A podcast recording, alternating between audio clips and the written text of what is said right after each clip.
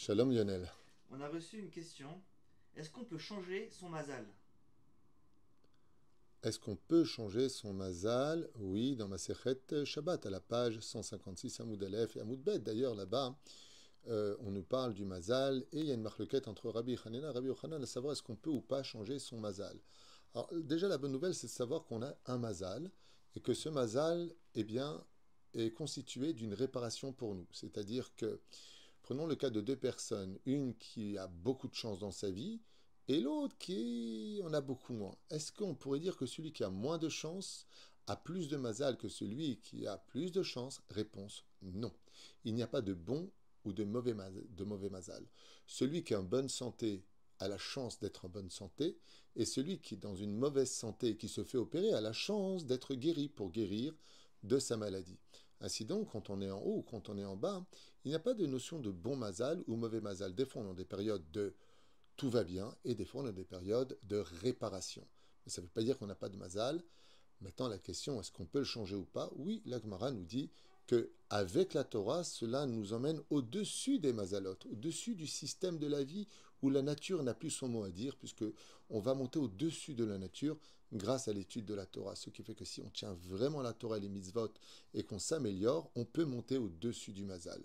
Ceci étant, la Gemara continue en nous disant Meshane makom, meshane mazal. Des fois, on n'a pas de, chance ici, alors on va aller juste à côté et on peut changer parce que le lieu influence sur le mazal.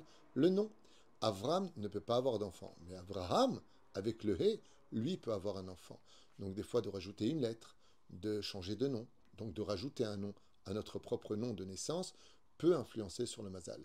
La tzedaka ou les mitzvot que nous faisons peuvent influencer sur le mazal. La bénédiction d'un grand sadique, oui, peut changer notre mazal.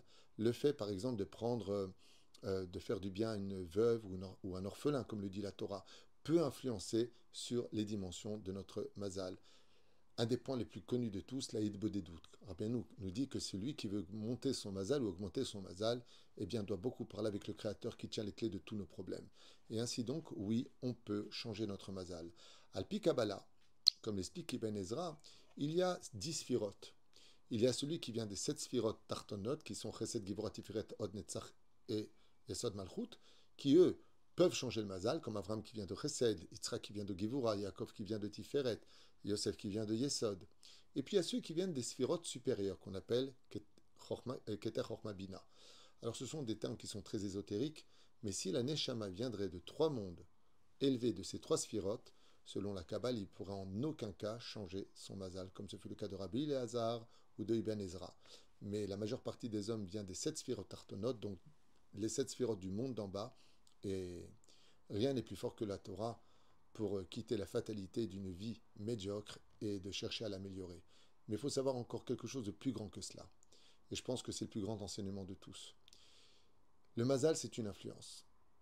Et on peut influencer sur lui si on est positif, souriant et qu'on voit la vie du bon côté.